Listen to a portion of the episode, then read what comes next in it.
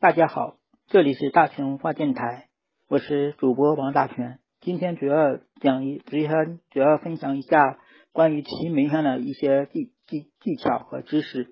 我们先讲一下，我们今天主要是讲一下奇门的天机。奇门遁甲，它是一个古老传下来的一种预测方法。而奇门它有什么诀？它的里面，它主要是通过九星、八门和嗯，天干九星八门九宫八神组成，组成根据天根据天干地和天干纪之结合，构成了一种预测学。它里面它可主要是但是这方面来说，它的这个应验率较高的是。我们先先讲一下奇门的天机上的一些东西。奇门有个天盘和地盘干。奇门的天盘干主要是代表的是现在的一种状态，而奇门的地盘干主要是代表的一种是未来是将来的一种状态。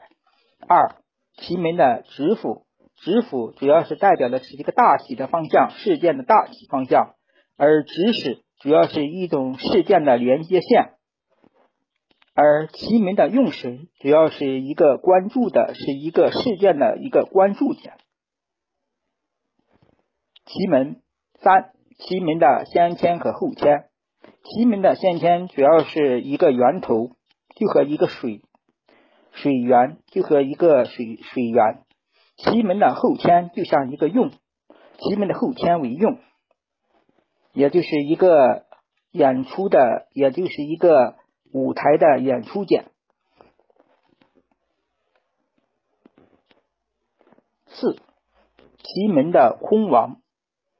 关于奇门的空亡，它里面奇门的空亡，这里面很有很有很很多有很多藏有很多玄机。一般有空必占，有空则必有机会，有有机会，但有时却不一定能抓得住。这就是奇门空亡的一个特点。五，奇门的淡的奇门的应期淡法。奇门的应期主要是测一件事的事物的一个变化的时间点，而我们在办这个事的时候，还要关注一下造成这个事、影响这个事变化的一个病是什么。我们只有把奇门局中的命，把奇门这个事这个病解决了，奇门奇门办事局中的病解决了，而这个变化也就。病因这个变化才会有作用。